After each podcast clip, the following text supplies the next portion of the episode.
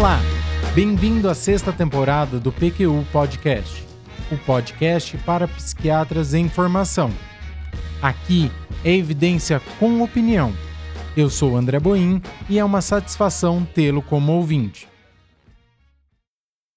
É com satisfação que apresento aos ouvintes do PQU Podcast um dos novos colaboradores, com quem tive o prazer de trabalhar na elaboração desse episódio, André Boim. Tudo bem, André? Bom tê-lo aqui no estúdio. Como gostaria de se apresentar? Muito obrigado, Luiz Alberto. Antes de qualquer coisa, gostaria de publicamente agradecer o convite de participar do podcast. Durante a minha residência e depois dela, sempre acompanhei o PQ Podcast. Semanalmente, ouço os novos episódios e, por vezes, revisito vários deles. Foi uma boa surpresa quando nos convidaram, o Gabriel e eu, para participar e contribuir desse projeto. É, nós ficamos também contentes por vocês terem aceito. Que tal você fazer o nosso disclosure? O ouvinte regular do podcast já sabe, mas não os que estão chegando agora. Vamos lá. O PQU Podcast é uma iniciativa independente do Vinícius e sua, realizada com recursos próprios, com o objetivo de divulgar informações de interesse para psiquiatras em formação. Agora, contamos com nossa colaboração, do Gabriel e minha. É isso mesmo, André. E não custa insistir, se gosta do nosso podcast, fale dele para amigos e colegas. Essa é a maneira que temos para aumentar o alcance dele. Muito bem, André. Ao trabalho. Como gostaria de começar?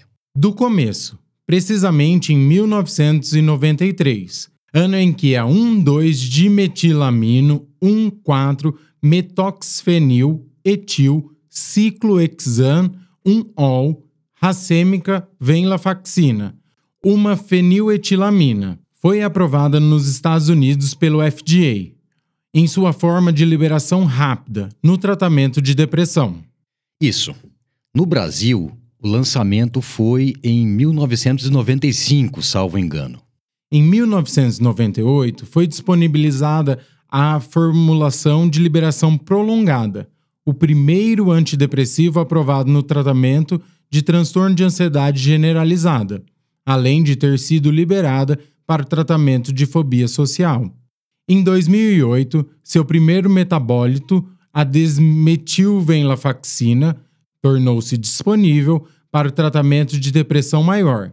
Nesse episódio, Inicialmente vamos tratar da venlafaxina de liberação prolongada, para em seguida falar das diferenças com a desvenlafaxina. Esse já é um ponto importante. Quando estávamos conversando na preparação desse episódio, até questionei se a forma de liberação rápida, ou simples, como passou a ser chamado, ainda era comercializada. Essa apresentação exigia três tomadas ao dia e os três picos plasmáticos faziam com que os efeitos colaterais fossem mais intensos e incômodos. Tanto que, nos Estados Unidos, ele foi apelidado de side effectsor pelos psiquiatras, fazendo um jogo de palavras com side effects, efeitos colaterais em inglês. Além disso, essa posologia, três cápsulas ao dia, dificultava a adesão. A piada é boa. e a apresentação Side Effectsor não é mais comercializada no Brasil. A venlafaxina é classificada como inibidor seletivo de serotonina e noradrenalina, e por isso denominada antidepressivo dual.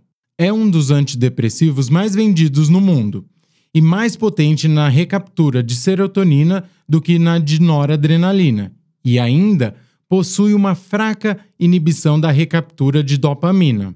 Não tem afinidade por receptores alfa-1 adrenérgicos, muscarínicos, H1 histamínicos, benzodiazepínicos ou opioides. Sua formulação para o tratamento é uma mistura racêmica, sendo o enantiômero levógeno age somente na inibição da recaptura de serotonina, enquanto o destrógeno age tanto na de serotonina quanto na de noradrenalina.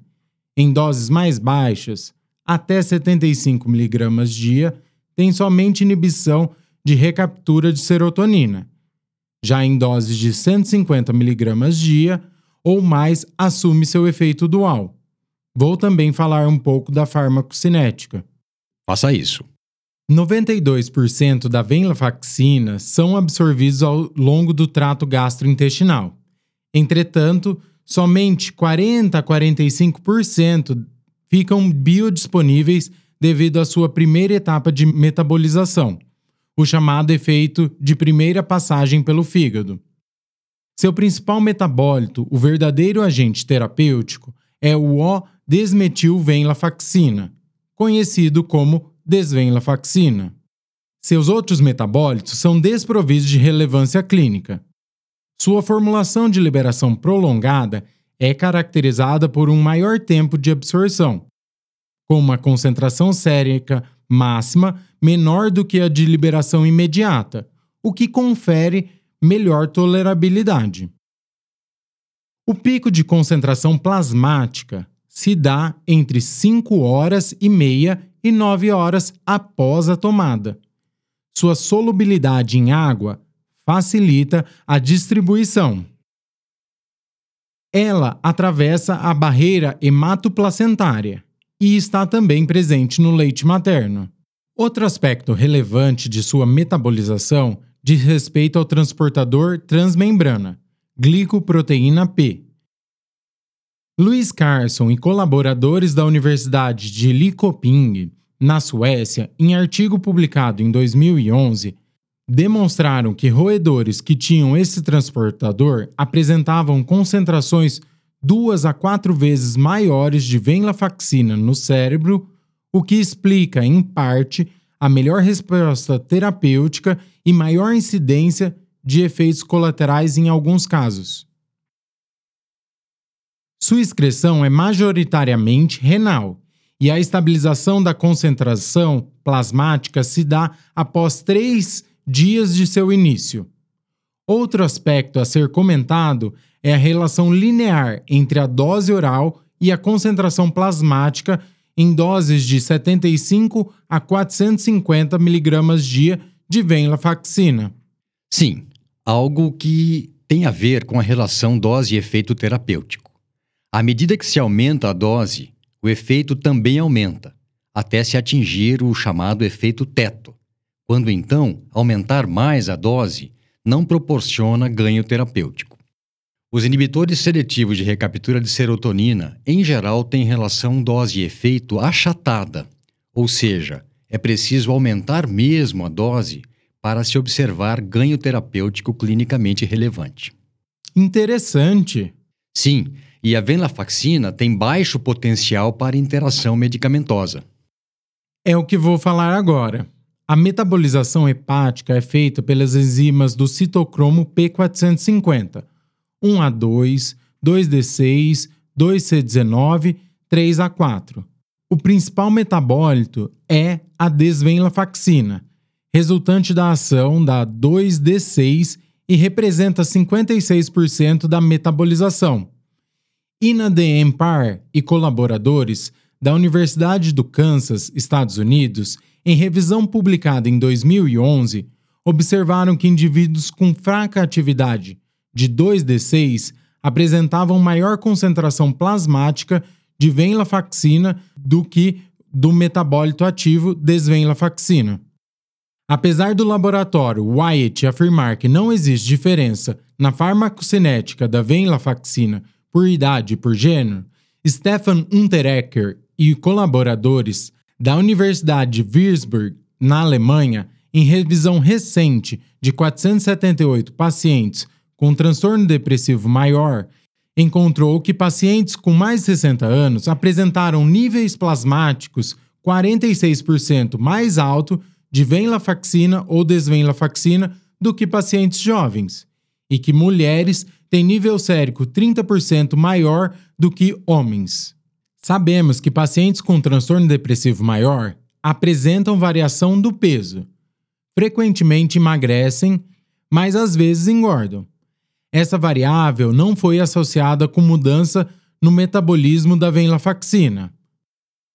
Temos que ressaltar, entretanto, que há poucos estudos e que a amostra dos que existem foram pequenas. Aparentemente, pacientes tabagistas apresentam menor concentração de venlafaxina no sangue, possivelmente associado à metabolização da enzima 1A2 do citrocomo P450, mas seu impacto clínico ainda precisa ser avaliado. Devido à metabolização hepática e excreção renal, pacientes com cirrose hepática apresentam prolongamento da meia-vida de 30% da venlafaxina e 60% na desvenlafaxina. O mesmo acontece com pacientes com disfunção renal, em que a meia-vida aumenta em 50% para venlafaxina e 24% para desvenlafaxina. Por isso, há necessidade de redução da dose em 50% para pacientes com lesão hepática leve a moderada e lesão renal grave. Essa redução na dose deve ser ainda mais radical em casos de lesão hepática grave. Muito bom, André. Algo mais? Sim. Os cuidados devem ser maiores no uso de venlafaxina em esquemas de polifarmacoterapia para todos os pacientes, em especial nos com mais de 60 anos.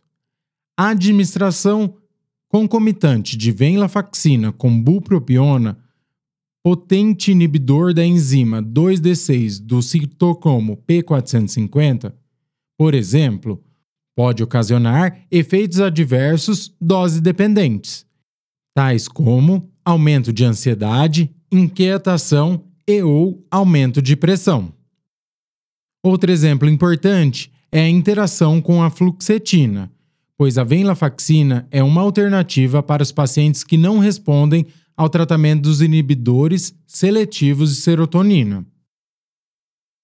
Seu metapólito mais importante, a norfluxetina, como explicado no episódio 102 do PQU Podcast, inibe as vias 2D6 e 2C19 do citrocromo P450, além de apresentar meia-vida entre 3 e 15 dias.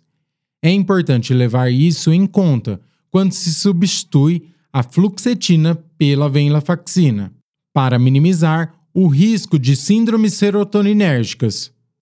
E a desvenlafaxina, André? Quais as diferenças que julga importante destacar em relação à venlafaxina? A desvenlafaxina tem biodisponibilidade maior, chegando a 80%, com pico plasmático após 7 horas e meia depois da ingestão. Mas existem outros pontos a ressaltar. Ela foi aprovada pelo FDA em fevereiro de 2008, em sua versão de liberação prolongada, para tratamento de depressão, sendo o terceiro dual a ser aprovado. Diferentemente da venlafaxina, para a desvenlafaxina, não há dados definidos sobre a partir de que dose o efeito dual se torna mais efetivo. Mas com 50 mg dia, observa-se esse efeito, possivelmente já com relevância clínica. Muito bem, André. E o que temos sobre eficácia terapêutica dessa medicação? Ensaios clínicos de eficácia da venlafaxina em episódio depressivo maior mostram que, em comparação com o placebo, a resposta foi significativamente maior quando medida pela escala de depressão de Hamilton, já na segunda semana, e na quarta semana foi significativamente maior também na Madras.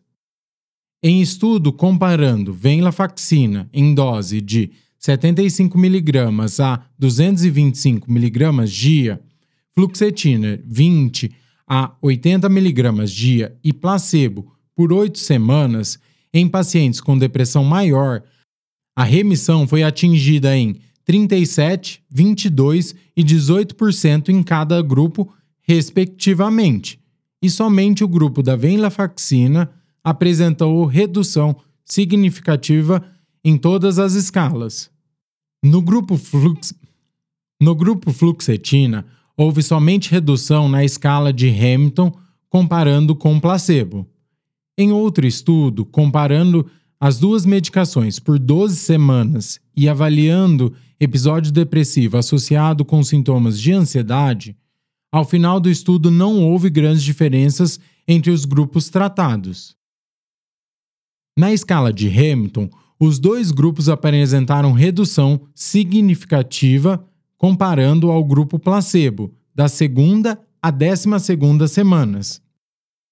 Em estudo comparando tratamento com venlafaxina 75mg dia com paroxetina 20mg dia por 12 semanas, não houve diferença entre os grupos ao final do estudo. Entretanto, duas meta-análises realizadas concluíram que a venlafaxina está associada a maior sucesso na redução dos sintomas depressivos em relação aos inibidores de recaptura de serotonina e aos tricíclicos. A primeira, realizada por Thomas Enarson e colaboradores, incluiu 44 ensaios clínicos randomizados, totalizando 4.033 pacientes, em episódio depressivo com Hamilton maior do que 15 e Madras maior do que 18, comparando com inibidores de recaptura de serotonina, fluxetina, fluvoxamina, paroxetina, sertralina e citalopram, e antidepressivos tricíclicos, amitriptilina, imipramina, desimipramina e nortriptilina. Para essa análise, não foi levado em conta a gravidade da sintomatologia nem a dosagem da medicação. É, isso não é necessariamente bom. Meio que dilui os resultados. Verdade. Melhor seria se tivessem levado gravidade em consideração. Mas um ponto positivo dessa meta-análise é que inclui cinco estudos que não tinham sido publicados. A segunda meta-análise comparou a venlafaxina, inibidores seletivos de recaptura de serotonina, fluxetina, fluvoxamina ou paroxetina e placebo. Foi realizada por Michael Tase e colaboradores, publicada no British Journal of Psychiatry em 2001, e somente incluiu pacientes com episódio depressivo maior, com Hamilton maior ou igual a 20 e ou Madras maior ou igual a 21. Encontraram que venlafaxina mostrou maior taxa de remissão, 45%, contra 35% do grupo inibidor de recaptura de serotonina e 25% do grupo placebo. Belo trabalho, André. Parabéns. O uso da venlafaxina para tratamento de episódio depressivo está bem documentado. Outro uso dessa medicação é no transtorno de ansiedade generalizada. O que você encontrou sobre essa medicação nesse transtorno? A venlafaxina de liberação prolongada foi o primeiro antidepressivo aprovado pelo FDA para tratamento de transtorno de ansiedade generalizada. Em ensaios clínicos randomizados, duplo cego, com grupo placebo, houve redução estatisticamente significativa dos scores da escala de ansiedade de Hamilton e CGI, já a partir da primeira semana das 28 de duração dos estudos. Foram considerados pacientes respondedores à medicação aqueles que apresentaram redução de 40% ou mais da escala de Hamilton, sendo estatisticamente maior no grupo venlafaxina, chegando a 70% após a sexta semana, contra 46% do grupo placebo. Além disso, somente 8% dos pacientes pararam a medicação devido à baixa resposta, contra 22% no grupo placebo. Se entendi bem, nesse estudo o critério de melhora foi resposta e não remissão. Isso faz muita diferença. Nem sempre uma resposta estatisticamente significativa corresponde à melhora clínica relevante. É isso mesmo. Boa observação. Chama a atenção do ouvinte para essas sutilezas da apresentação dos resultados de um ensaio clínico, que podem levar a erros na sua compreensão.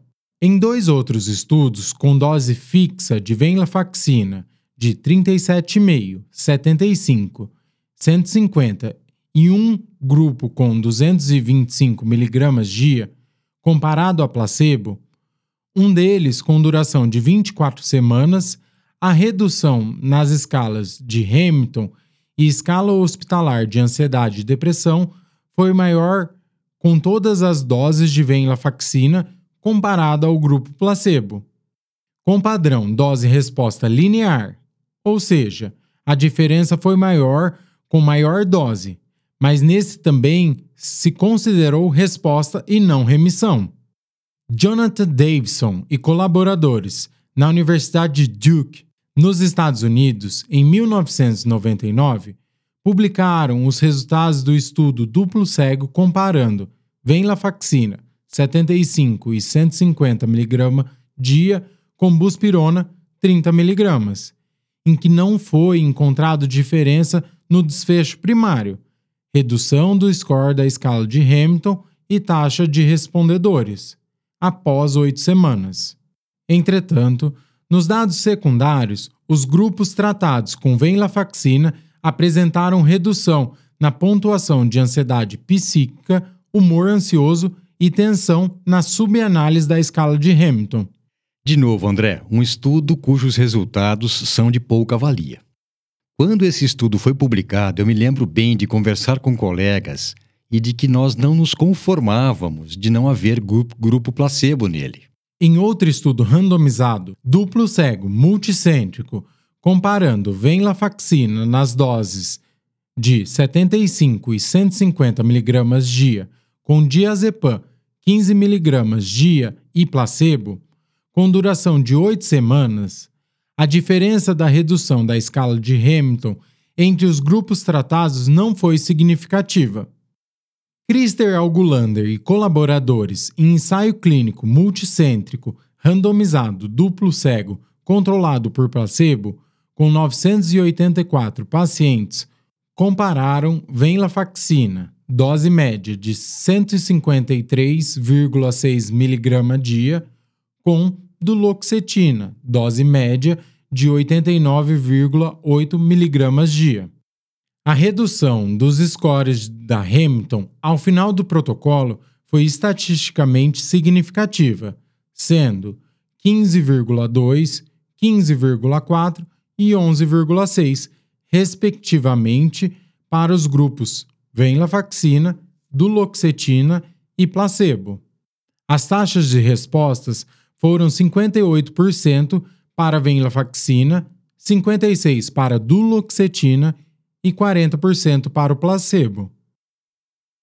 A descontinuidade do tratamento devido a efeitos colaterais foi significativamente maior nos grupos de tratamento em relação ao placebo, mas não houve diferença entre eles, sendo 11,4% para venlafaxina 13,4% para duloxetina e 5,4% no grupo placebo. Legal, André. E qual a sua síntese desses estudos de venlafaxina em TAG? Em síntese, esses estudos mostraram que venlafaxina proporciona maior índice de resposta em comparação com o grupo placebo em pacientes com TAG. E você poderia citar outros usos da venlafaxina em psiquiatria? Claro, vou citar outros, mas sem me ater à efetividade dela.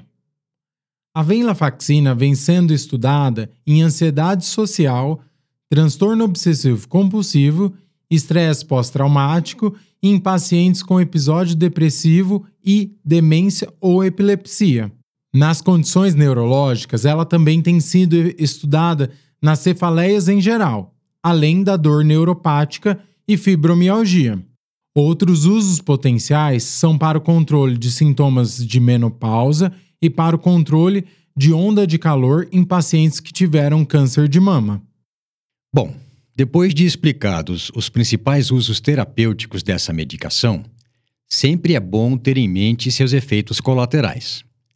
Será que você poderia falar deles? Realmente, Os efeitos colaterais devem ser considerados na decisão de que antidepressivo usar. Os principais são náusea, tontura e sonolência. Outros efeitos colaterais comuns são boca seca, anorexia, mudança do hábito intestinal, sudorese, pesadelos e alterações sexuais. Outro ponto a salientar é que pacientes tratados com venlafaxina apresentaram um aumento médio de 1,2 na pressão arterial diastólica, sendo que 0,7% dos pacientes tiveram que descontinuar a medicação devido a esse efeito colateral. É, o efeito sobre níveis pressóricos era bastante preocupante com a venlafaxina de ação curta. A sua ocorrência diminuiu com a apresentação de efeito prolongado. A interrupção da venlafaxina e da desvenlafaxina também é um momento delicado, pois a síndrome de retirada pode ser traumática. Em artigo de revisão recente de Fiametta Koski e Guy Schurnard, publicado em 2019, se propõe que existam três categorias de síndrome de retirada de medicação.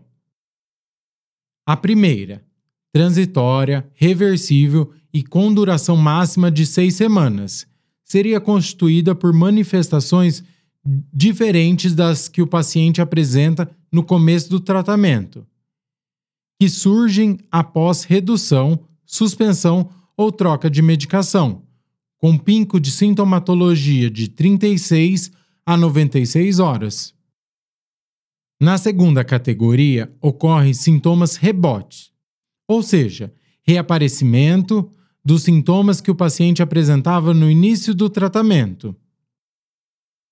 O terceiro tipo foi denominada Síndrome pós-retirada persistente e se caracteriza por retorno dos sintomas originais da doença, com piora da intensidade e ou associado com síndrome de retirada de medicação ou novos sintomas, sendo persistente, potencialmente irreversível, com pico de 24 horas a 6 semanas e duração maior de 6 semanas. Esse tema, e esse artigo em particular, André, é realmente muito interessante. Daria um episódio do PQ Podcast. Quem sabe você não se anima a fazê-lo? Bem observado. Desafio aceito. Vou preparar um episódio sobre esse assunto para a próxima temporada. Bem, os sintomas de síndrome de retirada de medicação podem ocorrer independentemente do tempo de uso da medicação e do modo como se faz a interrupção, se abrupta ou gradual. Os sintomas se iniciam de 24 a 48 horas após redução, suspensão ou troca da medicação. Geralmente não duram mais do que três semanas. Os sintomas de descontinuação da venlafaxina podem ser muito variados. Sensoriais: sensação de choque elétrico, zumbido, turvação de visão, hiperestesia, prurido.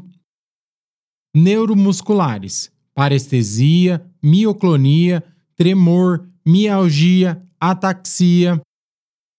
Sexuais: ejaculação precoce, hipersensibilidade genital. Cognitivos: confusão, amnésia, redução da concentração, desorientação, letargia, sonolência, tontura. Afetivos: ansiedade, agitação, irritabilidade, pânico, depressão, desrealização, despersonalização, disforia, ideação suicida, medo, tensão, raiva. Psicóticos, alucinações e delírios. Comportamentais: inquietação, agressividade, impulsividade. Alterações do sono: insônia, pesadelos, sonhos vívidos e hipersonia. Os que mais ouço meus pacientes relatarem, mesmo aqueles que apenas esquecem de tomar a medicação, é a sensação de choque elétrico. Muitos dizem que é um ótimo despertador para lembrar que não estão fazendo uso da medicação. Poucos estudos relataram ansiedade rebote após suspensão da venlafaxina, mas três estudos relataram síndrome pós-retirada persistente dessa medicação. E há como prevenir essa síndrome de retirada? Existem diversas estratégias para se lidar com a síndrome de retirada da venlafaxina. A mais simples é sempre fazer diminuição gradual da dose. Um modo de fazê-la seria a redução em múltiplas etapas, começando com 50% e depois ir reduzindo bem gradativamente. Outra estratégia de intervenção visando a atenuação da síndrome de descontinuação seria associar fluoxetina ou um benzodiazepínico nessa fase do tratamento. Isso mesmo. A fluoxetina, porque, por interação farmacocinética, prolonga a meia-vida da venlafaxina e, com isso, faz com que seus níveis plasmáticos diminuam mais devagar. E os benzodiazepínicos como sintomáticos. Bom, era isso que tinha preparado para esse episódio. Conversamos sobre a farmacologia clínica da venlafaxina e da desvenlafaxina e de suas principais indicações clínicas. Gostaria de agradecer a você, Luiz Alberto, e ao Vinícius por me convidarem a participar desse projeto, de que sempre fui um grande fã e ouvinte assíduo, mas principalmente de agradecer aos ouvintes que me acompanharam até aqui, no meu primeiro episódio. Muito bom, André. Um início bom e promissor. Um abraço e até a próxima. Até breve. Acesse nossa página no Facebook e siga-nos no Instagram para ficar por dentro de tudo que acontece no PQU Podcast. Confira em nosso site www.pqpodcast.com.br todos os episódios já publicados, com as respectivas referências organizados por data, autor e sessão. O PQU Podcast agradece a sua atenção.